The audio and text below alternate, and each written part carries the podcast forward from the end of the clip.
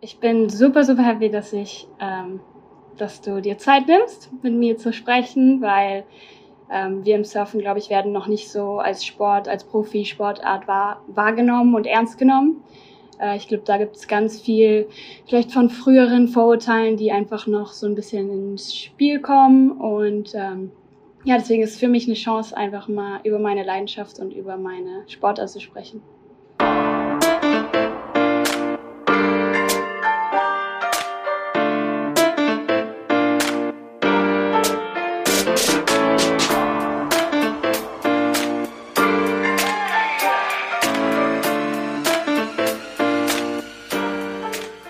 Leute, was geht? Wir machen heute einen Abstecher in die Sonne. Ihr habt schon rausgehört, es geht aufs Board. Unser heutiges Teammember ist deutsche Meisterin im Surfen, hat einen mega spannenden Background und als Pro-Surferin, wie ich finde, auch einen ziemlich spannenden Job. Sie hat wirklich wahnsinnig viel Tiefgang noch dazu, Inspo und tolle Tipps für euch, dass ihr euch richtig auf die Folge freuen könnt.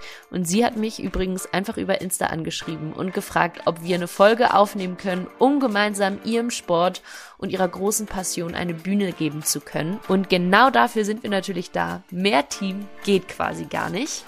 Und eine Sache noch, bevor wir starten, ganz wichtig. Wir haben diese Folge aufgenommen, bevor sie in die WM gestartet ist, bei der es um das Olympiaticket geht. Und ich kann euch schon mal verraten, sie hat es geschafft und wird als erste deutsche Frau ever in dieser Disziplin bei den Olympischen Spielen teilnehmen. Ist natürlich unfassbar. Wir freuen uns sehr für dich. Herzlichen Glückwunsch. Jetzt tankt ein bisschen Sonne durch die Ohren, gute Vibes und freut euch über und auf unser neues Teammember. Hier ist deutsche Nationalsurferin Camilla Kemp.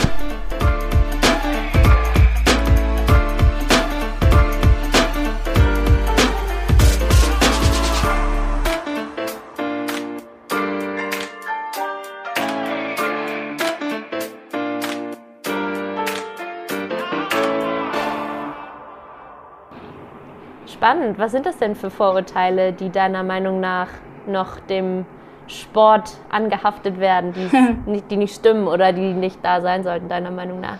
Ich glaube einfach, dass es noch nicht so als Profisportart angesehen wird. Also ich glaube, dass ähm, viele Menschen denken, ja, wir haben ein super schönes Leben am Strand und hängen die ganze Zeit nur ab und äh, sind in unseren Bikinis oder Boardshorts. Aber es steckt halt sehr viel mehr dahinter als nur ähm, mit dem Surfboard da rumzulaufen und schöne Fotos zu machen am Strand und an super schönen Para Paradiesorten und ähm, ja, Ferienorten manchmal, aber es steckt auf jeden Fall sehr viel mehr dahinter. Und das werden wir jetzt im Laufe des Gesprächs herausfinden und ich freue mich schon total drauf. Du darfst dich, bevor wir jetzt reinstarten, einmal selber unseren Zuhörerinnen und Zuhörern vorstellen, wie auf so einer, ich sage immer FIFA-Karte. Hm. Du darfst dir natürlich äh, mehr wie auf einer Quartettkarte rauspicken, hm, was du über dich teilen möchtest. Ja, ich bin ähm, 28 Jahre alt. Ich lebe in Portugal, ähm, in Cascais. Ich bin dort geboren und aufgewachsen. Das heißt, mein ganzes Leben lang eigentlich in Portugal verbracht. Aber durch meine Sportart seit klein auf eigentlich immer verreist, ähm, überall unterwegs, meistens alleine, ähm, schon früh gelernt, alleine ins, Fl ins Flugzeug zu steigen. Und ja, ich glaube, ich bin äh, sehr froh, ähm, Teil der deutschen Nationalmannschaft zu sein. Ich glaube, dass es äh, für mich so ein nochmal so ein Privileg ist, ähm, vielleicht einer Nation, äh, die nicht so surf die nicht so die Surfkultur irgendwie stark ähm, dabei hat, glaube ich, ja. nochmal so zu zeigen, dass es, dass es auch möglich ist für, für äh, kleine deutsche Frauen, vielleicht äh, Mädchen anzufangen zu surfen und daraus eine Profikarriere zu machen. Ja, so spannend. Ja klar, leider ist das Wetter bei uns in Deutschland nicht so nice wie in Kaschkai natürlich. Genau. Wäre schön. Aber erzähl uns doch mal, äh, Camilla, wie du angefangen hast, wie es bei dir kam. Nämlich mit zehn Jahren ungefähr genau. bist du ähm, aufs Wasser gekommen und seitdem nie wieder zurück. Genau, genau. Ähm, ich habe äh, ziemlich früh angefangen. Ich war zehn Jahre alt, als ich das erste Mal zum Surfen gekommen bin mit meinem großen Bruder, was meistens, glaube ich, bei ähm, Frauensportlerinnen so ist, dass Voll, der große ja, Bruder stimmt. da irgendwie ein bisschen pusht und ja, und ich war sehr all, also immer sehr competitive. Es hat mir super viel Spaß gemacht, alle verschiedenen AGs zu machen. Ich habe äh, früher Fußball gespielt, äh, Basketball gespielt. Es war irgendwie, ich habe Judo gemacht. Es war irgendwie alles ähm, immer sehr interessant für mich.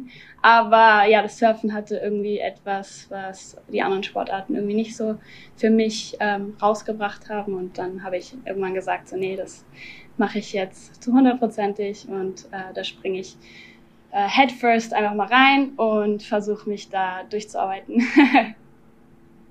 ja, und das hat richtig gut geklappt. Man muss dazu natürlich ja into account nehmen sozusagen, dass man wahrscheinlich leichter zu diesem Sport kommt, wenn man in Portugal nah am Strand wohnt, ja. äh, als wenn man irgendwo in Deutschland lebt. Natürlich. Ich finde deinen Background aber auch mega spannend grundsätzlich. Du hast ja gesagt, du bist in Portugal geboren und aufgewachsen. Da fragt man sich natürlich, warum sprichst du so gut Deutsch? Du hm. hast eine deutsche Mom und einen holländischen Dad. Genau. Da kommt ja auch so viel zusammen. Wie seid ihr denn in Portugal gelandet? Ja, ähm, also ich weiß nicht so die ganze Geschichte meiner Eltern, das muss ich ehrlich sagen, aber ähm, ich bin, genau, ich bin immer in so einem gemischten Haushalt aufgewachsen. Meine Mutter, mit meiner Mutter sehr viel Deutsch gesprochen, mit meinem Vater auch sehr viel Deutsch, weil mein Vater sehr schnell mit meiner Mutter Deutsch gelernt hat. Ähm, aber halt auch sehr viel Portugiesisch reingemischt und dann auch ein bisschen Englisch reingemischt. Also es war immer sehr äh, kulturell gemischt, sagen wir mal so. Und ähm, ja, aber dann auf die deutsche Schule gegangen, das heißt sehr viel auch von der deutschen Kultur mitbekommen. Und ja, ich glaube einfach im Haushalt an sich ähm, ist das war es dann schon sehr deutsch und aber dann auch so ein bisschen portugiesisch angehaucht. also ich glaube auf jeden ja, Fall, dass ich spannend. beides, dass ich beides in mir drin habe. Den holländischen Teil muss ich leider sagen, hat mein Vater auch ein bisschen in Holland gelassen. aber, aber ja, auf jeden Fall, ähm, ja, bin ich auch super happy, dass ich Deutsch gut äh, sprechen kann und Portugiesisch und natürlich dann auch Englisch und ich würde sagen so ein bisschen Spanisch. Französisch würde ich auch noch so draufschreiben, aber es ist besser nicht. Das lassen wir mal. So ein bisschen. Genau. Ja, super spannend, wenn man sich das mal überlegt, was da alles dazu kommt. Ich persönlich finde ja immer, dass wenn man eine Sprache spricht, sich wie so eine Tür zu einer neuen Welt eröffnet, weil wenn du einfach mit Menschen auf ihrer Native Language dich unterhalten kannst, dann verstehst du viel mehr, wo die Menschen herkommen, wie total. sie denken, was sie fühlen so. Total. Ja, krass. Schau, und du hast vorhin gesagt, du bist total happy, dass du für die deutsche Nationalmannschaft ja. surfst. Was ja spannend ist, ich weiß gar nicht, ob du auch einen portugiesischen Pass dann überhaupt hast, wenn du da aufgewachsen bist. Ja, ich habe äh, den portugiesischen Pass und den deutschen Pass. Also ich habe beide und ich habe ah, ja, auch cool. früher, also meine ganze Junior-Karriere war eigentlich in Portugal und war auch für Portugal. Das heißt, ich habe auch schon für Portugal gesurft. Und in 2018, glaube ich, habe ich dann den ähm, den Wechsel sozusagen gemacht. Switch gemacht, und, ja. Ja, und es war super happy. Also es war wirklich einer der besten Decisions, die ich gemacht habe in meiner Karriere, weil es mich einfach noch so viel weitergebracht hat und irgendwie so viele andere Türen für mich geöffnet hat. Und deswegen bin ich super happy und auch super stolz, dass ich ähm, ja, Deutschland in so einer ähm, ja, in so einer anderen Sportart irgendwie, die so in Deutschland gar nicht wirklich existiert oder noch nicht existiert, dass ich einer der ersten sein kann, die da ja hoffentlich einen guten Weg geht. Der Switch war für dich auch ziemlich emotional, habe ich gelesen, oder? Ähm, ich habe irgendwo, oder war das ein Video, weiß ich nicht mehr, da hast du gesagt, ähm, du hast dich auch immer so ein bisschen ähm, anders gefühlt in Portugal, halt als, als blondes Mädchen und so. Du hast nie so richtig dazu gehört. War das für dich dann auch ein bisschen wie nach Hause kommen oder dich zu deiner Identität zu bekennen oder irgendwie sowas? Oder? Nee, du nickst. Immerhin ja, schon mal gut. Nicht, dass total. ich will dir nichts in den Mund legen. Nein, total. Also ähm, es war auf jeden Fall eine super schwierige Entscheidung. Dadurch, dass ich meine Junior-Karriere einfach die ganze Zeit in Portugal gemacht habe und es, es, es gab in der Zeit noch nicht so wirklich die Möglichkeit für Deutschland zu surfen, weil Surfen in Deutschland noch nicht so wirklich existiert hat oder noch nicht so wirklich wahrgenommen wurde. Und als dann ähm, ja, das Announcement kom, gekommen ist über die Olympischen, Olympischen Spiele, dass Surfen da ähm, ja, reingenommen wurde, war es dann, ähm, wurde dann halt diese, ja, diese Kultur und dieser Verband wurde dann gegründet und auch so von null irgendwie aufgebaut und dann, ja, war es einfach schön, da von Anfang an einfach dabei zu sein und auch mitzuhelfen, dass, dass es wirklich unsere Sportart irgendwie größer macht. Aber ja, es war, ich hatte in Portugal nie so hundertprozentig das Gefühl, dass ich dazugehöre. Ich glaube, das ist normal, wenn man mit zwei ähm, Nationalitäten aufwächst, dass man irgendwie nirgendwo so 100% reinpasst.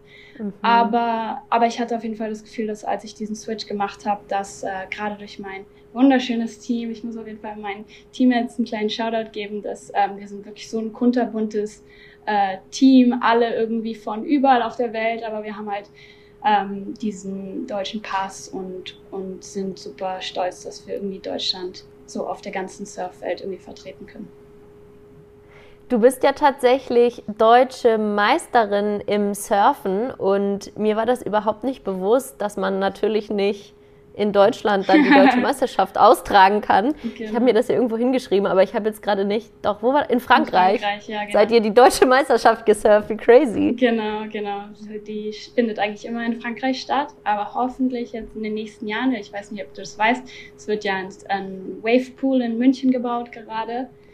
Und Doch, das ja. ist ein super großer Schritt für Surfen in Deutschland und ich glaube, es macht es gibt uns nochmal so eine ganz andere Chance und irgendwie ja Trainings, ähm, ja, Trainings-Opportunity irgendwie, die wir noch nie so hatten. Ja, spannend. Am Flughafen soll das, oder in der genau. Nähe des Flughafens ist das, ne? Genau. Und ich stelle mir das natürlich aber schon, wie sagt man, so künstlich vor, mhm. weil das sind ja keine echten Bedingungen, unter denen man da im aufgebauten Surfpool steht. Genau, also das ist äh, eine künstliche Welle aber das ist eine laufende Welle. Was es jetzt schon in, in Deutschland gibt, sind diese stehenden Wellen, so wie der Eisbach zum Beispiel auch. Das heißt, das, mhm. ist, das ist nochmal was ganz anderes als das ähm, Wellensurfen. Das ist das Rapid Surfen. Das, da steht man auf der Welle immer am selben Platz sozusagen, auf derselben Welle. Und bei der laufenden Welle, ähm, genau, fährst du dann von Punkt A nach Punkt B und ähm, auf dem Weg machst du dann deine, deine Maneuvers oder deine Turns, so, so nennen wir das. So spannend. Grundsätzlich auch das ganze Thema äh, Training. Ich habe bei dir noch rausgefunden, dass du, ich spreche es jetzt wahrscheinlich falsch aus, ähm, im Unterwasser trainierst. Ja. Kannst du es vielleicht für mich aber sagen, damit ich mich nicht hier lächerlich mache? Ja, wir machen dieses Apnoe-Training. Ähm, Apnoe, das ja. ist ja eigentlich Kraft, Ausdauer, alles unter Wasser. Das heißt, alles mit Luft anhalten, ähm, äh, ja, so Schwimmen, ähm, ja, alles Mögliche, wirklich alles, alles Mögliche, aber wirklich dann halt ohne, ohne Luft, Luft anhalten. Und warum macht man das? Weil theoretisch, äh, ne, du bist ja kein Taucher, du bist ja hoffentlich nicht lange unter Wasser. Also klar, kann passieren, dass du da in die Waschmaschine gerätst und nicht wieder rauskommst, so nennt man das ja. Aber ähm, ja, inwiefern bedingt dich das als Athlet oder verbessert dich das als Athlet, ähm, der ja eigentlich auch nur auf dem Wasser steht? Warum macht das kein Fußballspieler? Also ich glaube auf jeden Fall, dass diese Technik einfach noch nicht verwendet wird, weil sie noch nicht so bekannt ist. Ich, für mich persönlich würde ich sagen, dass es mir mental einfach erstens natürlich die Sicherheit gibt, dass wenn was passiert, dass ich vorbereitet bin. Und mhm. ähm, ich glaube, es gibt einem noch mal so ein Awareness ähm, von seinem Körper und, und mental, wie weit man seinen Körper eigentlich noch pushen kann, wenn man denkt, so es geht nicht mehr. Und das habe ich, glaube ich, gerade mit dem Training gelernt, ist, dass mein Körper hält noch so viel mehr aus als das, was ich ähm, so glaube. Und mhm. ja, und ich glaube, es ist einfach mental wirklich super Training. Und Surfen ist sehr, sehr mental. Es ist natürlich sehr viel Technik und ähm, Training, aber es ist sehr mental, dadurch, dass man in kurzer Zeit schnell abliefern muss. Ja, und was mir auch gar nicht so bewusst war, weil noch nie so krass damit auseinandergesetzt, es gibt ja auch so viele Faktoren beim Surfen, die einfach wirklich nicht in der eigenen Hand liegen. Und mhm. das kann natürlich krasse Tricks äh, auf, deine, auf deine mentale, ja, ich will immer Mental Tricks oder ähm, Gott, jetzt habe ich mich in meiner Sprache noch selber verloren. It can play tricks on your mind. So, also ja. Ähm, ja, dass du eben das nicht in der eigenen Hand hast. Wie, ähm, wie gehst du damit um? Ja. Das so einfach laufen zu lassen, auf dich zuzukommen. Ja, es ist eine Sportart, die, ich meine, wir sind äh, von der Natur abhängig. Das heißt, ähm, wenn die Welle nicht kommt, dann kann man nicht surfen. Äh, ich glaube, das ist gerade der Faktor, der mir vielleicht auch am meisten Schwierigkeit irgendwie gebracht hat, so im Laufe meiner Karriere. Äh, weil man denkt sich ja immer so, okay, ähm, ich bereite mich vor und ich bin vorbereitet und ich habe dann meine Kompet also ich habe dann meinen Wettkampf und wenn ich vorbereitet bin, dann wird es klappen. Aber dadurch, dass wir so abhängig von der Natur sind, ist es sehr oft nicht so. Also es hat schon so einen Faktor Glück. Ich sage nicht gerne Glück, weil Glück im Sport, ich glaube, dass man das sich auch so ein bisschen ähm, erspielt oder ja, so anzieht. Ähm, aber es hat schon so einen Faktor, wir nennen es sehr gerne Flow. Man muss auf jeden Fall so richtig im Flow sein. Man muss äh, ja am richtigen Zeitort, am richtigen Ort sein, um dann die perfekte Welle zu surfen zu gehen können. Und auch so spannend, weil ne, man kann sich zu einem bestimmten Punkt irgendwie vorbereiten, aber jede Welle ist ja auch irgendwie ein bisschen anders, hat einen anderen hm, Zug oder Druck oder andere Dynamik. Ich weiß nicht, was da die richtigen Wörter sind. Und du musst da ja auch voll ja, loslassen können, oder? Und dich dann so darauf verlassen, dass eigentlich deine Intuition dann das abruft im richtigen Moment, was du trainiert hast, oder? Ja, total. Ich glaube, gerade im Surfen muss man, also eigentlich im allen Sportarten, aber es ist, äh, man muss so präsent irgendwie im Moment leben und die Sachen irgendwie einfach passieren lassen und damit dann seinen Weg suchen. Also ich glaube, man muss wirklich mit den Karten spielen, die man vor sich hat. Man muss die ganze Zeit ähm, sich so adapten. Ähm, wir machen halt auch sehr viel Visualisierung, ähm, ganz viele verschiedene äh, Szenarios sozusagen sich vorspielen und dann, genau, wenn dann irgendwas passiert, dass man dann sozusagen mental vorbereitet ist, da das Beste draus zu machen. Kannst du uns ein Beispiel geben, ein konkretes? Ähm, ich habe vor längerer Zeit, wir hatten einen Contest und ähm, es waren größere Wellen, das heißt, es hatte auch noch mal diesen Fear Factor.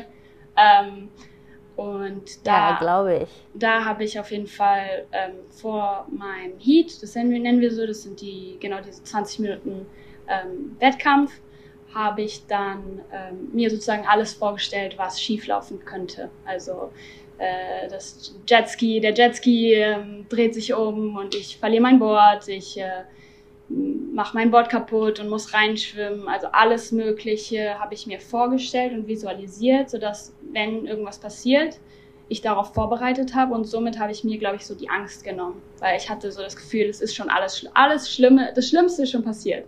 Jetzt wird es nur besser, wow. sozusagen. Ja. Krass, ja, diesen Faktor Angst stelle ich mir auch voll groß vor. Also ist natürlich wahrscheinlich nochmal was ganz anderes, wenn man eine professionelle Surferin ist, so wie du, versus ich. Ich habe schon irgendwie ein bisschen, ähm, ja, ich weiß nicht, ob es Angst ist, aber auf jeden Fall mega Respekt vor dem Meer, vor der Kraft, vor allem, was man nicht sieht darunter und eben, dass man so ein kleines Männchen einfach nur ist und super ähm, ja, powerless eigentlich im Vergleich zu dem, was das Meer machen kann. Wie gehst du damit um, wenn du schon sagst, es gibt ja auch wirklich richtig krass große Wellen? Ähm, ja, wo holst du dann trotzdem irgendwie den Spaß her, der ja auch ganz wichtig ist? Ähm, ich ich glaube, das gehört einfach dazu, zu unserer Sportart. Es ist ja eine Extremsportart. Das heißt, ähm, ja. ich glaube, diese Angst gehört einfach dazu. Und ich bin jemand, der Herausforderungen sehr gerne annimmt. Ähm, ich push auch gerne bis zu meinen Limits. ich bin da auch schon so ein bisschen extrem. Ähm, und mir gefallen auch sehr, sehr große Wellen. Also es macht mir sehr viel Spaß. Ähm, und ja, ich glaube, dieses Gefühl, dass man nicht die Kontrolle hat, ist, glaube ich, das, was Surfen auch so spannend macht und, und Leute auch so dieses Gefühl haben, dass es, dass es so süchtig macht, weil, weil du hast es in kleinen Wellen und du hast es in großen Wellen und jeder hat irgendwie so seine Limits und dass man da irgendwie immer so näher kommt und so ein, ja, so vielleicht so ein Stück, so ein, so ein Fuß noch äh, über seine Limits geht und dann einfach noch so diesen nächsten, dieses nächste Level irgendwie erreicht und dann immer mehr will, immer mehr will. Und ich glaube, das ist so das, was Surfen irgendwie so spannend macht und, und so viele Leute irgendwie anzieht. Ich habe passend dazu ein cooles Zitat von dir gefunden. Ich lese es mal kurz vor. Ich liebe es, dass das Surfen so unberechenbar ist. Jeder Tag ist anders, jede Session ist anders. Die Winde, die Sandbänke, das Meer. Du musst dich immer an neue Bedingungen anpassen. Du kannst beim Surfen nicht auslernen. Beim Surfen gibt es keine Perfektion, es gibt nur die Weiterentwicklung. Und das hat mich schon immer fasziniert. Das finde ich so crazy, den Gedanken, dass du nie fertig bist. Mhm. Ja. Und das genau. ist ja eigentlich live. Ja. So. Ja, das ist auch auf jedem Level so. Das ist nicht nur so im Profisurfen, das ist einfach so im Freesurfen. Also wer wirklich nur aus Spaß surfen geht, wer ähm, sich weiterentwickeln möchte, das ist wirklich für alle Level gleich. Das ist dieses Gefühl, das ist immer da. Und das ist, glaube ich, so das Schöne am Surfen. Und deswegen ist es mir so wichtig, dass ich das auch so weitergebe und dass ich das anderen Menschen irgendwie zeige, weil ich glaube, die Sportart hat einfach noch nicht so viel äh, Aufmerksamkeit, wie es einfach verdient hat. Hm, so schade. Warum glaubst du, dass die Aufmerksamkeit noch nicht da ist?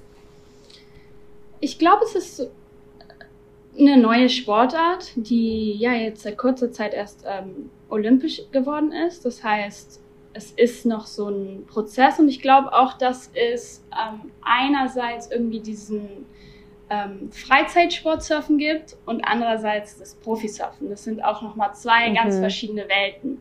Ähm, und ich glaube, da ist es einfach schwer, das irgendwie so zusammenzubringen und, und, und den Leuten irgendwie, ja, Surfen als Wettbewerb. Ich glaube, das sind so zwei verschiedene Welten. Es gibt dieses leidenschaftliche Surfen und dieses eigentlich ja dieses freie Leben und irgendwie ja so peaceful life am, am Strand und so und dann dieses Profisurfen, was eigentlich irgendwie genau der und genau das, das Opposite ist von diesem Lifestyle-Surfen. Und ich glaube, da ist es schwer, irgendwie so diesen Mittelweg zu finden, dass Leute das irgendwie interessant finden. Oder ich weiß nicht, ähm, sich mehr dafür, darüber aus, aus, auseinandersetzen. Ja, die Olympics sind auf jeden Fall eine coole Chance, das ein bisschen mehr in die Breite zu bringen und näher, ähm, näher den Menschen zu bringen. In Tokio 2020 bzw. 2021 wurden die Spiele ja wegen Covid ausgetragen. War das erste Mal, dass es dabei bist äh, oder dass das dabei war in den Disziplinen. Und jetzt in Paris 2024 soll die zweite Runde stattfinden, beziehungsweise, ich habe gesagt in Paris, das ist nicht mhm. ganz korrekt, in Tahiti wird genau. es tatsächlich ausgetragen, was ähm, nicht überall unbedingt positiv aufgenommen wurde. Ähm, und da gab es auch, glaube ich, so ein bisschen äh, Diskussion darüber, dass ähm, jetzt die Korallenriffe eventuell beschädigt werden und so ja. weiter, weil man da noch so ja, Türme aufbauen muss, um die Surfer äh, sehen zu können für die Jury und so. Aber ja, wie cool. Ähm, die Qualifikation für euch steht noch aus, glaube ich. Nimm uns da doch gerne mal mit, wie gerade dein, ähm, ja, dein Ablauf, dein Training und deine Mission Paris 2024 aussieht.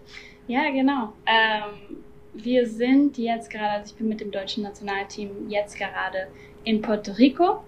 Ähm, wir sind drei Frauen und drei Männer, das heißt, das ist unser volles Team. Ähm, und wir sind natürlich mit unserem Staff, mit unseren Trainern und Physiotherapeutin hier äh, vor Ort. Und das ist die letzte Olympia-Quali. Das heißt, das ist die Weltmeisterschaft jetzt hier. Ähm, Im Surfen gibt es die ISA, das ist die International Surfing Association, und dann gibt es die WSL, das ist die World Surf League. Das sind zwei verschiedene Institu Institutionen. Ähm, und ähm, genau, und auf beiden kann man sich qualifizieren. Und jetzt sind wir im letzten Jahr für Olympia. Das heißt, die Quali findet hier bei der Weltmeisterschaft statt. Das sind bei den Frauen noch neun Spots, die offen sind und bei den Männern acht Spots. Wenn ich, ja. Und ja, genau, das findet jetzt statt. Das heißt, es ist auf jeden Fall super ähm, spannender Start für, für meine Season. Ähm, und auch super früh. Normalerweise fangen wir erst ähm, März ungefähr an. Das heißt, ah, krass. Es war ein ganz anderes Jahr. Ich habe eigentlich letztes Jahr ganz durchgemacht, also ähm, Contests bis November gemacht und dann hatten wir schon Dezember, ja, äh, Ende November, Anfang Dezember dann schon Trainingslager hier vor Ort in Puerto Rico, um uns so gut wie möglich vorzubereiten. So spannend. Erklär mir kurz mal eine Regular Season, weil theoretisch reist ihr ja eh immer mit der Sonne und den besten Wellen. Wo wird quasi der Start und der Endpunkt terminiert oder determiniert? Ja, also vor ein paar Jahren wegen ähm, Corona wurden die, die Sachen etwas geändert, weil ähm, das Reisen so also eigentlich so schwer war. Deswegen wurde haben, hat die WSL hat das, ähm, unsere Season etwas anderes aufgebaut. Das heißt, wir fangen jetzt meistens März an. Also das heißt, ich sage jetzt fangen an, weil das ist im Jahr, aber diese Punkte zählen noch für 2023. Also unsere Season geht eigentlich von 23 auf 24 rüber. Ähm, da zählen, das ist die Europa, äh, Europa Liga, sagen wir mal so. Da qualifizieren wir uns dann für Challenger Series. Das ist nochmal sozusagen, sagen wir mal, das ist die dritte Liga, dann die zweite Liga und dann ähm, kommt die erste Liga, das ist der World Tour. Und das ist dann sozusagen verteilt auf das ganze Jahr und meistens geht unsere, unsere Season von März bis November. Und dann die Punkte zählen, sagen wir mal, drüber, von, vom immer so halbes Jahr, halbes Jahr. Das heißt vom Sommer bis ähm, ja, Frühling im nächsten Jahr sozusagen. Spannend. So, und du hast gerade gesagt, äh, jetzt gerade in Puerto Rico ist die letzte Chance für euch, genau. ähm, sich zu qualifizieren, was natürlich mega aufregend ist. Ich mit der Recherche weiß ich immer nicht so genau, ob ich den Artikeln glauben darf, die ich finde. Ist es richtig, dass Leon Glatzer als einziger deutscher Surfer ähm, bei den letzten Spielen in Tokio dabei war? Genau, das war, das ist richtig. Okay, was ja auch crazy ist, ne? Wir in Deutschland sind ja auch so derbe davon verwöhnt, dass wir überall eigentlich in allen Kategorien und Disziplinen immer voll starke Sportler haben. Mhm. Hier ist es offensichtlich nicht so einfach reinzukommen. Und du hast auch gerade gesagt, neun Spots für euch Frauen noch. Ist das, heißt das auch, es ist mega schwer? Wie viele Mädels nehmen jetzt noch teil? Was rechnest du dir selber aus? Also es ist auf jeden Fall, es sind wenig Spots, dadurch, dass wir noch ähm, wir sind jetzt natürlich schon eine olympische Disziplin, aber wir sind in den ersten Jahren, das heißt, es sind noch nicht so viele Spots wie vielleicht anderen, andere Sportarten. Mhm. Das heißt, es ist sehr limitiert. Es sind 24 Spots für Frauen und 24 für Männer. Ähm, und es ist, es ist sehr schwer, also es ist äh, wirklich kein, keine einfache Qualifikation, das kann man nicht so sagen, aber ich glaube auf jeden Fall, dass wir super, super ähm, vorangekommen sind. Ich glaube, dass wir eine Mannschaft sind, die wirklich von null angefangen hat. Das heißt, ähm, wir sind ein super neues Team und wir sind auch immer so die Underdogs, glaube ich.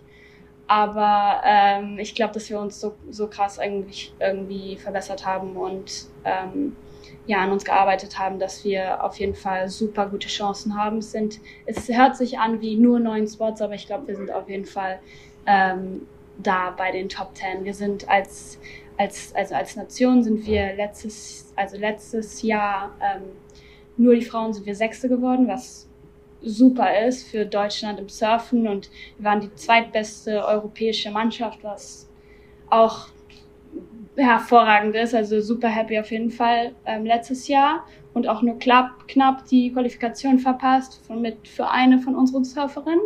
Ähm, aber dieses Jahr wirklich nochmal neu am Start. Es fängt alles wieder von Null an für alle. Das heißt, ich glaube, wir haben auf jeden Fall super gute Chancen und ich hoffe, ich erhoffe mir natürlich persönlich individuell meine, meine Qualifikation. Wir drücken dir natürlich alle hier die Daumen ab jetzt in diesem Team. Du hast noch ein weiteres Team mit diesem Podcast-Interview zugewonnen, offensichtlich. Dankeschön. Kannst du mir noch mal erklären, ist es wie im Tennis oder im Golf, dass man eine Weltrangliste hat und eben seine Punkte pro Session in, seine, ähm, in sein Punktekonto mit einfügt. Und dann würde ich gerne auch noch wissen, wie wird denn, ähm, wie werden die Punkte vergeben in euren Heats? Okay. Also ähm, normaler Contest ist so aufgebaut, dass man äh, mit drei anderen Surferinnen im Wasser ist. Wir haben meistens 20 Minuten, also es sind 20 Minuten Heats. Ähm, dann geht man, gehen die vier Surferinnen zusammen ins Wasser und es zählen die zwei besten Wellen. Man kann so viele Wellen oder kann gleich maximal 20 Wellen nehmen. Ähm, und es zählen die zwei besten Scores. Das sind meistens fünf Judges, die ähm, das scoren. Das ist, also die Criteria nennt man das immer, das ist Speed, Power, Flow. Ähm, und Das, ja, das hört sich sehr einfach an, aber es ist natürlich sehr subjektiv im Surfen. Geht. okay, also es ist auf jeden Fall sehr, sehr subjektiv und äh, deswegen gibt's natürlich auch immer äh, verschiedene Meinungen. Ähm, aber, ja, aber genau, und dann kommt man, dann gibt's verschiedene Runden. Das heißt, immer die ersten, ersten beiden kommen weiter in die nächste Runde. Das ist so ein bisschen so wie Tennis aufgebaut ist. Das heißt, die, die zwei kommen immer weiter und dann geht es bis zum Finale diese olympische Qualifikation ist noch ein bisschen komplizierter. Das werde ich auch nicht so krass reingehen, weil es, glaube ich, etwas kompliziert ist. Aber man hat sozusagen zwei Leben in dieser Qualifikation. Das heißt, wenn du einmal ah, verlierst, ah, wenn du einmal verlierst, dann gehst du in die Rapid Charge Round und dann kannst du dich dort trotzdem nochmal bis ins Finale sozusagen hocharbeiten. Aber du kriegst halt immer die in, dein, in deine Heats, die von, vom dem Main Round runterfallen sozusagen. Ja, ah krass. Und hilf mir nochmal beim Scoring. Mhm. Du kriegst wie viele Punkte pro Runde und dann, wie gesagt, sammelt man das und landet in der Weltrangliste oder wie wird das gemacht? Also das ist jetzt von individuellen Contests, wie ich das erklärt habe. Das mit den Weltrangliste, das ist eigentlich nur, das findet bei, nur bei der WSL, also bei der World Surf League statt. Das Aha. ist sozusagen die Liga. Das geht wie beim Fußball, sagen wir mal so. Ähm, da sammelt sich man sich Punkte über die Events und also für jede Platzierung gibt es so und so viele Punkte. Und dann am Ende gibt es dann, ja, wer europäischer Champion wird, zweiter, dritter, vierter und so weiter. Und hier in ah, dieser Olympia-Quali zählt also nur dieser eine Contest. Ich verstehe. Und du könntest dich aber als äh, angemeldeter und zertifizierter Profi eben für alle Contests anmelden, die du wahrscheinlich auch ähm, mit einem finanziellen Hintergrund leisten kannst in einer Saison, oder? Ja, es gibt schon limitierte Spots, also die, die von, let, von den letzten Jahren schon Rankings haben, die haben dann ähm, ihren Spot garantiert. Aber man muss sich, ja, wenn man neu starten möchte, dann kann man das machen, aber man muss halt unten anfangen. Das heißt, du fängst normalerweise bei den normaleren, bei den kleineren Events statt, ähm, machst du da mit. Äh, das sind meistens, die, dann gibt's da Punkte, es sind 1000 Punkte, 3000 Punkte oder 5000 Punkte. 5000 ist das höchste, 1000 ist das niedrigste und da muss man sich sozusagen dann hocharbeiten. Das heißt, da erstmal die kleinen Events gewinnen und dann genau sich so langsam auf den Rankings hocharbeiten. Eigentlich so wie beim Tennis, würde ich sagen. Ja, spannend, mega spannend. Und wer ist gerade so im äh, Welt- oder globalen Vergleich äh, die Spitze, würdest du sagen? Äh, ich würde auf jeden Fall sagen, dass Australien und Amerika gerade ähm, im Frauensurfen da definitiv dominieren. Ich würde sagen, bei den Männern wahrscheinlich Brasilien und ja auch Amerika. Ja. Hm, verrückt. Ja, das wird jetzt sehr aufregend. Wir werden auf jeden Fall die Daumen drücken und dich natürlich ab jetzt äh, im Auge behalten. Camilla, wir müssen jetzt aber ähm, mit einem Blick auf die Uhr weitermachen. Es gibt noch drei Kategorien, die wir zusammen abarbeiten und du darfst entscheiden, blind, okay. wie wir weitermachen. Okay, dann nehme ich mal links unten. Das hier? Ja. Oder das hier? Also, hier. ja, dein, dein, genau, dein links unten. Mein Links. Ja, cool. Und das ist der Einwurf. Das heißt, du startest mit dem Thema, das du für uns mitgebracht hast. Ich bin sehr gespannt. Ähm, also ich habe mir überlegt, was interessant äh, sein könnte und was mich irgendwie so geprägt hat. Und ich glaube, bei mir war es immer diese Individualität, ähm, dass man sich selber irgendwie am besten kennenlernt und seine eigene Individualität mm. irgendwie findet und ähm, sich auch darin wohlfühlt. Ähm, und es hat mich immer sehr geprägt. Ich glaube, gerade im Surfen ähm, gibt es super viel den Vergleich irgendwie unter Surferinnen und natürlich auch äh, Social Media etc. Und ja, da irgendwie so seinen eigenen Weg zu finden und seine eigene Individualität und, und das, was einen wirklich so stark macht und irgendwie auszeichnet, dass man das findet und dass es wirklich so wichtig ist, irgendwie auch für, für junge, junge Frauen und, und junge Mädchen, dass sie den Weg gehen, den sie wirklich gehen wollen und wie sie den gehen wollen. Ich glaube, das ist super wichtig und ähm, ich habe super viel damit gestruggelt am Anfang, dass ich irgendwie so meinen Weg gesucht habe, aber ähm, über Vergleich und über ähm, ja so anderen irgendwie was abgucken und ich glaube, dass ich ähm, irgendwie so meinen Weg gefunden habe, als ich das akzeptiert, genau mich akzeptiert hat für wen ich bin und ja und und was ich machen möchte. Und was genau, also mega geiles Thema, tausend Dank, dass du das mitgebracht hast. Mega schwer, du hast gerade gesagt, für junge Mädchen ist das schwer. Ich denke das teilweise jeden Tag, wenn ich gerade eine schlechte Phase habe, wenn mir tausend Leute gesagt haben, irgendwas war wieder scheiße oder keine Ahnung, ich habe irgendeinen Job nicht gekriegt, dann frage ich mich auch wieder, was mache ich ja eigentlich und wer bin ich eigentlich, was will ich eigentlich? Also ich habe das Gefühl, so richtig hört das nie auf Mhm. Weil, so wie beim Surfen, man lernt ja nie aus. Mhm. Das Leben geht ja immer weiter und es kommen immer neue Themen und Challenges und keine Ahnung, dann entwickelst du dich weiter und möchtest auf einmal andere Sachen ausprobieren oder legst deinen Fokus auf was anderes. Total. Naja, aber um auf meine Frage zurückzukommen, würdest du sagen, dass das etwas ist, was man wirklich greifbar machen und teilen kann, wenn du sagst, du hast deine Stärke und Individualität ausgemacht und gefunden? Ich glaube, dass man gerade irgendwie so diese alles drumherum irgendwie so ein bisschen abschalten muss und, und mehr auf sich selber und seinen eigenen Körper hören muss. Und das geht, glaube ich, am besten ähm, durch ja, ganz verschiedene Techniken, aber, aber auf jeden Fall einfach mal ruhig sein und in Stille sitzen und sich selber wirklich zuhören und verstehen, was, der, was sein eigener Körper braucht und möchte.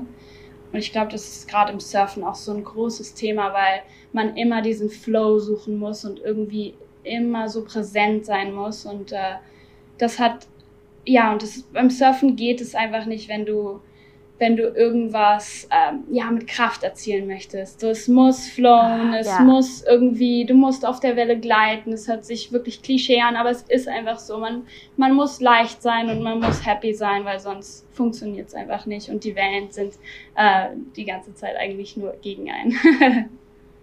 ja, so spannend und das müsste man eigentlich so oft im Leben machen. Ne? Man sagt mhm. ja auch, wenn du äh, irgendwas erzwingen willst, dann klappt es nicht, sondern du musst es loslassen, ne? wenn wir über Manifestieren sprechen oder so. Es ist genau dasselbe Prinzip und trotzdem ist es so krass schwer einfach. Ja, total, total. Ich glaube, es wird es auch ein Prozess, so wie alles im Leben natürlich.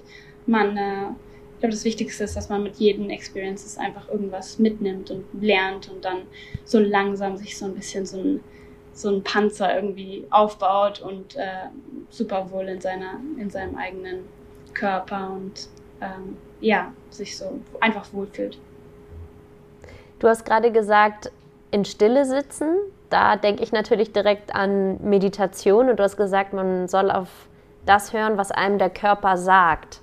Finde ich auch mega schwer. Ich ähm, kann auch gar nicht immer meditieren. Ich versuche es immer öfter, weil ich weiß, dass es gut ist wenn man sich damit so ein bisschen beschäftigt und dann mehr, also finde ich, ist es eigentlich so, dass man, je mehr man es macht, eigentlich erst checkt, was der Körper einem sagt, weil man mhm. checkt es auch wirklich ganz oft einfach nicht. Was heißt das jetzt, dass mein Herz so krass klopft oder jetzt fühle ich irgendwas im Bauch oder irgendwas in meinen Armen so? Ja. Das ist ähm, voll die große Aufgabe und ein total schwieriges Thema, weil wir sind in unserer ganzen Welt und in unserem Alltag so in unseren Köpfen und im Performance-Modus und so, dass wir so disconnected mit unseren Körpern sind, dass ich, ne, und ich beschäftige mich damit, diese Zeichen so oft überhaupt nicht verstehe. Ich kann damit mhm. ganz oft nichts anfangen. Ja, oder einfach überspielen manchmal. Ähm, wenn man irgendwie, ja, Nervosität oder das Herz rast, dass man einfach sagt, so, ja, nee, es ist schon nichts, es ist schon nichts. Aber dass man da wirklich sich die Zeit nimmt, das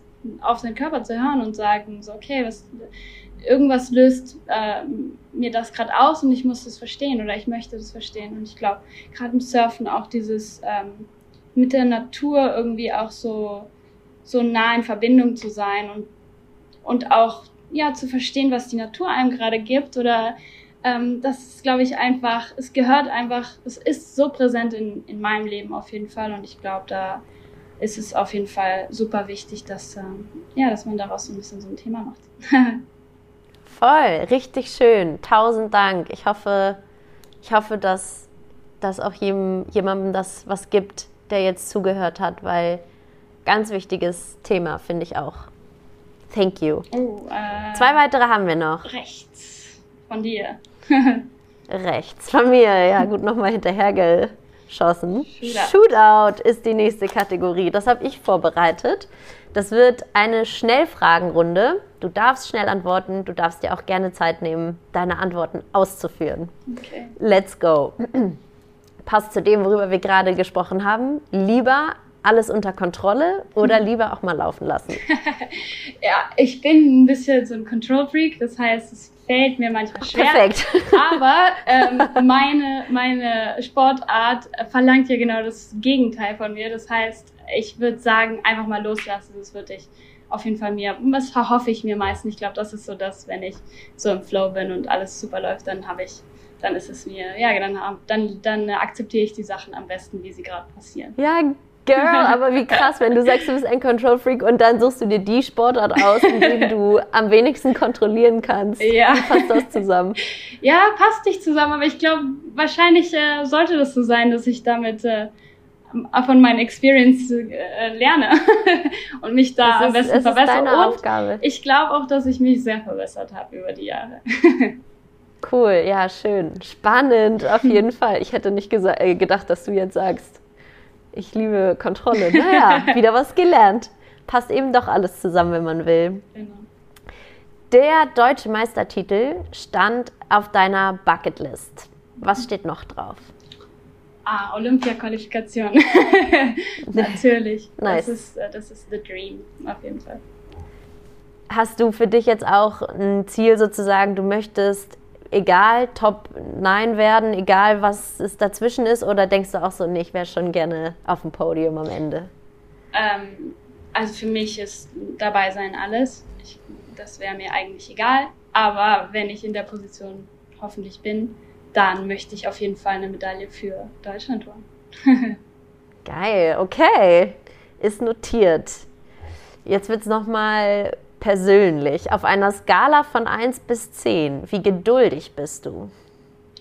Ich bin ziemlich geduldig, würde ich sagen. Ähm, ich würde sagen sieben. Ich bin eigentlich ziemlich geduldig. Ich glaube, ich kann warten auf die.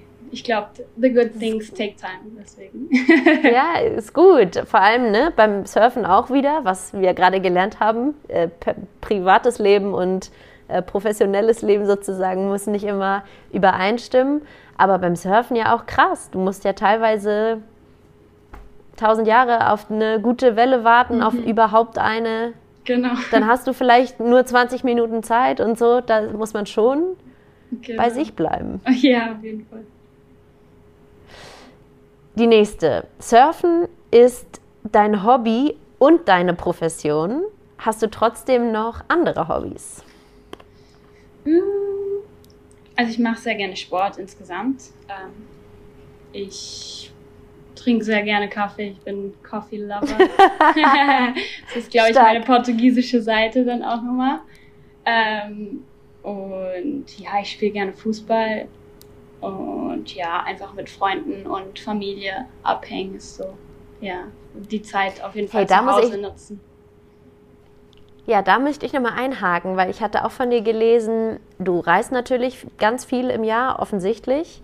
Wie gesagt, immer mit der Sonne, immer mit den guten Wellen. Und das kann auch sehr einsam sein. Mhm. Das fand ich spannend und mega ehrlich, weil ganz viele mh, glorifizieren natürlich auch so einen Travel Lifestyle für for the obvious reasons so, ist ja auch okay. Aber dieses Alleinsein, das wird oft äh, irgendwie überspielt oder nicht so ernst genommen. Wie gehst du damit um? Was bedeutet es für dich, auch viel Zeit alleine zu verbringen? Notgedrungenerweise. Es ist- Ja. ist immer was anderes, wenn man sich das aussucht oder wenn man sich damit abfinden muss. Mhm. Also die Sportart an sich ähm, ist halt eine Einzelsportart und man ist sehr viel alleine und wir haben natürlich auch noch nicht die Riesenstrukturen, dass wir dann immer jemand um uns herum haben oder immer vielleicht das Budget haben, mit einem, einer ganzen Crew sozusagen rumzureisen. Das heißt, man ist sehr, sehr oft alleine. Ähm, ja, ich bin sehr, ich bin ein Familienmensch, deswegen ich bin sehr gerne auch zu Hause und ich nutze es auch aus, wenn ich dann zu Hause bin, dass ich wirklich meiner Familie, meinen Eltern, äh, ähm, ja, allen so ein bisschen die, ja, so ein bisschen meine Präsenz gebe und ähm, da auch das wirklich ausnutze, weil wir sind eigentlich das ganze Jahr lang unterwegs und meistens alleine oder kleinen Gruppen. Und ähm, ja, und auch wenn wir reisen, ist es meistens mit Konkurrenz, also natürlich Freundschaften, weil man die aufbaut, aber andererseits dann natürlich auch Konkurrenten. Äh, und es ist manchmal ja nicht einfach, sagen wir mal so. Ja, glaube ich. Muss man auch. Du hast vorhin gesagt, man muss sich einen kleinen Panzer aufbauen. Das gehört natürlich auch dazu. Ja. ja, auf jeden Fall. Man muss sich so einen kleinen. Ja, aber ich glaube, man muss sehr stark sein schon. Insgesamt im Sport, Frauen im Sport. Ähm, was mich auch immer begeistert, ist, dass, wie, wie viel man sich irgendwie herausfordern muss und dass auch gewillt ist, dass man sehr viel aufgibt und ähm, ja, sich so 100% da, darauf konzentriert. Hey, da fällt mir noch was ein, auch was mich total überrascht hat. Ich kannte den Mythos, muss ich sagen, weil ich selber nicht surfe, dass man immer so als Tourist oder als Zugereister oder so keinen Respekt kriegt im Wasser, dass man von den Locals immer wirklich krass gedisst wird, auch angeschimpft, äh, verbal, dass man keine Ahnung, vom Bord gekickt wird, weil man die Wellen jemandem anderen klaut und so. Also, dass das richtig hart ist. Du hast aber gesagt, dass es ähm, auch so eine krasse Thematik ist, als Frau sich zu behaupten. Und du bist ja aber local, mhm. ähm, dass das aber auch nochmal so eine Rolle spielt. Ja, also äh, ich, es, es wird halt noch nicht so wirklich angesehen, dass, ähm, dass, die, dass eine Frau die beste Welle haben kann und sich da irgendwie durchsetzen kann im Line-up. Also es ist schon so, dass ich immer das Gefühl hatte, dass ich mich wirklich beweisen musste und erstmal zeigen musste, was ich überhaupt kann, damit ich dann sozusagen Vorrang auf die Wellen habe. Und das ist im Surfen natürlich auch nochmal ganz anders als in anderen Sportarten. Wir haben nicht unseren Platz, um zu trainieren, sondern wir trainieren mit allen anderen Leuten, die auch im Wasser sein wollen. Das heißt, ähm, ja, es gibt sehr viel, so dieser Localism, es gibt äh, die Leute, die schon, die älter sind oder erfahrener sind, die genau im Line-up sozusagen Vorrang haben. Aber dann gibt's halt auch die Frauen, die sich wirklich vor, so hochgearbeitet haben und ähm, die dann trotzdem irgendwie noch nicht so ganz angesehen werden wie, wie Locals, sagen wir mal so. Ja, nervt mich ja schon wieder. ja, gut, krass. So ja. ist es halt. Es wird Vielleicht, aber sehr viel ähm, besser. Also es, wird, es wird wirklich sehr viel besser und äh, ich glaube, mm, die meisten müssen sich dann so ein bisschen ähm, beweisen, sagen wir mal so, und, und dann ja sich so seinen ihren Respekt irgendwie holen und dann äh, ja und dann sich sowas ein bisschen aufbauen. Ich glaube, das ist wir sind einfach noch äh, werden noch nicht so angesehen wie die Männer im, Surf, im Surfsport oder im Sport insgesamt. Und ich glaube, wir müssen da wirklich ähm, so ein bisschen pushen jetzt gerade. Und ich glaube aber, dass es schon auf jeden Fall besser wird und dass es, ähm, dass man es schon sieht, dass es auf jeden Fall, ja, besser wird. Immer weiter. Genau. Und ich mache jetzt nochmal weiter hier in unseren Schnellfragen. Drei kleine haben wir noch. Hast du ein Vorbild, männlich oder und weiblich?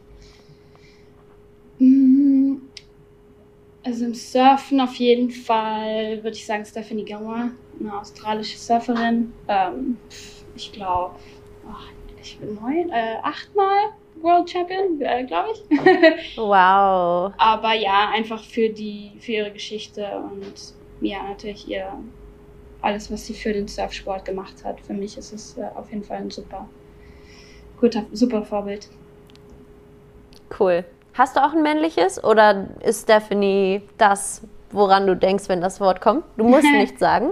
Ähm, doch, auf jeden Fall. Also ich habe wirklich, ich bin einfach Surf begeistert. Also ich liebe es, schön Surf zu sehen und das ist bei Männern und Frauen so. Also ja, cool, cool. Ähm, also ich habe auf jeden Fall, ich würde sagen, im Surfen auf jeden Fall Gabriel Medina, das ist ein Brasilianer. Ähm, ja, ich finde einfach sein Mindset irgendwie super spannend und wie er mit Situationen umgehen kann. Ja. Cool. Mindset. Hast du noch einen Satz, warum sein Mindset so besonders ist? Ja, einfach so eine mentale Stärke, dass man irgendwie in jeder Situation eine, eine Solution findet. Ich finde das irgendwie, ja, begeistert. begeistert. Wünschenswert, ja, ja, voll, auf jeden Fall.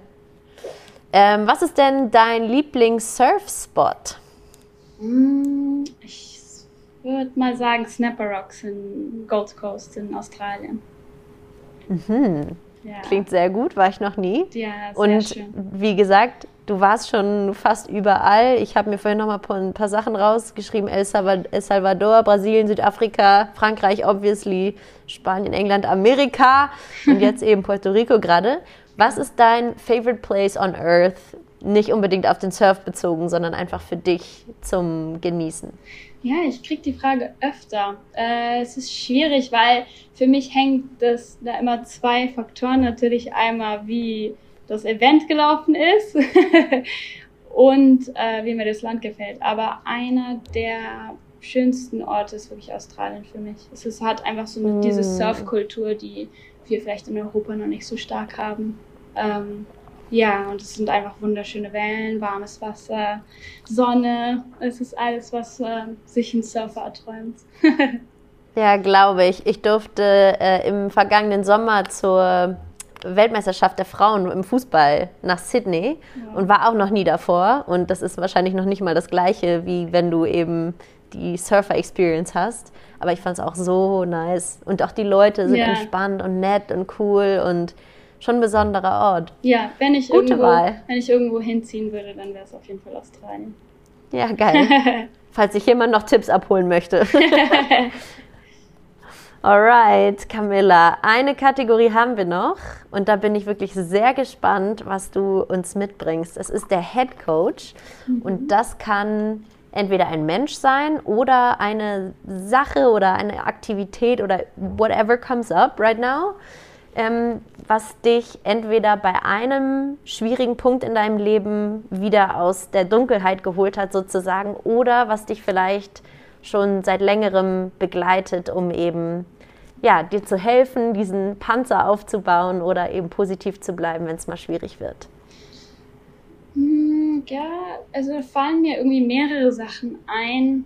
Auf jeden Fall meine Familie. Auf jeden Fall, ich glaube, Familie ist irgendwie so ein so was irgendwie Stabiles, was immer da ist, was wir gerade im Surfen nicht haben. Ähm, und meine Familie ist mir super wichtig und hilft mir auch aus jedem Loch raus. ähm, und sonst würde ich sagen, so an Techniken vielleicht die Atmung auf jeden Fall. Ich glaube, dass es super wichtig ist, wenn man einfach mal Schön. durchatmen kann. Und ja, da gibt es auch ganz viele verschiedene Methoden, die einem helfen, da so Ruhe zu finden und ich glaube auch Situationen vielleicht zu akzeptieren, wie sie gerade sind. Was mir gerade auch einfällt, irgendwie lustig, ähm, ist Sudoku. mir, ah, geil. Wow. Mir, ja, so mit Zahlen irgendwie, ja, es, es ist, glaube ich, so ein Kontrast irgendwie zum Surfen. Und ich glaube, es hilft mir irgendwie so abzuschalten. Witzig, Sudoku, richtig lange nicht gespielt, aber ja. geil. Hast du die Sudoku-App auf deinem Handy, ja? Nee, ich habe sogar auf Papier. Ich finde das dann schön. So das ah, geil, ja. ich habe so ein Sudoku. Also, wie witzig, muss ich so an meine Oma denken, die früher immer beim Fernseher saß und ihre Sudokus gemacht hat. Schön, ja, geil, aber finde ich sehr spannend. Ja. Ein letztes Zitat von dir habe ich noch, das jetzt in diese Kategorie noch ein bisschen passt. Du hast irgendwann ähm, mal in einem anderen Interview gesagt, ähm, ganz oft benutzt du auch so eine Techn äh, Technik, die so ein Self-Talk ist, den du dann in schwierigen Situationen machen musst, beziehungsweise es gab auch eine schwierige Phase in deiner Karriere mal, wo es nicht so lief, wie du wolltest, ähm, um weiter selbstbewusst zu bleiben. Das hast du auch noch gesagt. Was sind da Sachen, die du dir sagst? Was gibt dir ein besseres Gefühl wieder, um in deine Kraft zu kommen? Ähm, ja, was mir viel geholfen hat, ist zu akzeptieren, dass alles, ähm, äh, wie sagt man das, ähm, dass, dass nichts irgendwie für immer bleibt, dass die, dieses mm. Gefühl nicht für immer bleibt, dass es vielleicht im Moment sehr weh tut, aber dass es, dass es auch wieder gute Zeiten geben wird und dass es auch wieder einen Neustart geben wird. Ich glaube, das hat mir immer geholfen, dass ich das äh, schneller irgendwie abhaken konnte. Gerade genau, wenn man irgendwie verliert, blöd verliert oder ähm, nicht so, dass gerade bei mir war es immer so, dass ich das Gefühl hatte, dass ich nicht so den Surf zeigen konnte, den ich eigentlich im Training irgendwie mhm. gemacht habe. Ähm, und ja, das einfach zu akzeptieren und abzuhaken und auch mal zu sagen, so es ist nicht schlimm. So, ich, ich bin trotzdem, ich liebe meine Sportart trotzdem und ich werde trotzdem morgen weiter surfen. So, es ist nicht so, es ist nicht so groß, wie man sich selber irgendwie macht im Kopf. Ja, schön. So wichtig, wenn man das dann hinkriegt, auch in dem Moment. Ne? Das mhm. ist ja mhm. dann manchmal die große Kunst, einfach ja, diesen Schalter zu finden. Ja. Und das passt vielleicht auch ganz gut, Camilla, denn wir sind hier langsam aber sicher am Ende unseres Interviews angekommen. Und meine Interviews enden immer noch mal mit einem kleinen Pep-Talk von unserem Gast an unsere Zuhörer, okay. der noch mal reinhaut und äh, allen mit auf den Weg gibt, warum man immer an sich glauben muss und niemals aufgeben darf. Ja, ich würde auf jeden Fall sagen, embrace yourself. Ähm, ja, und, und akzeptiere dich, wie du bist. Ähm, geh deinen eigenen Weg, such deinen eigenen Weg, mach niemand was nach.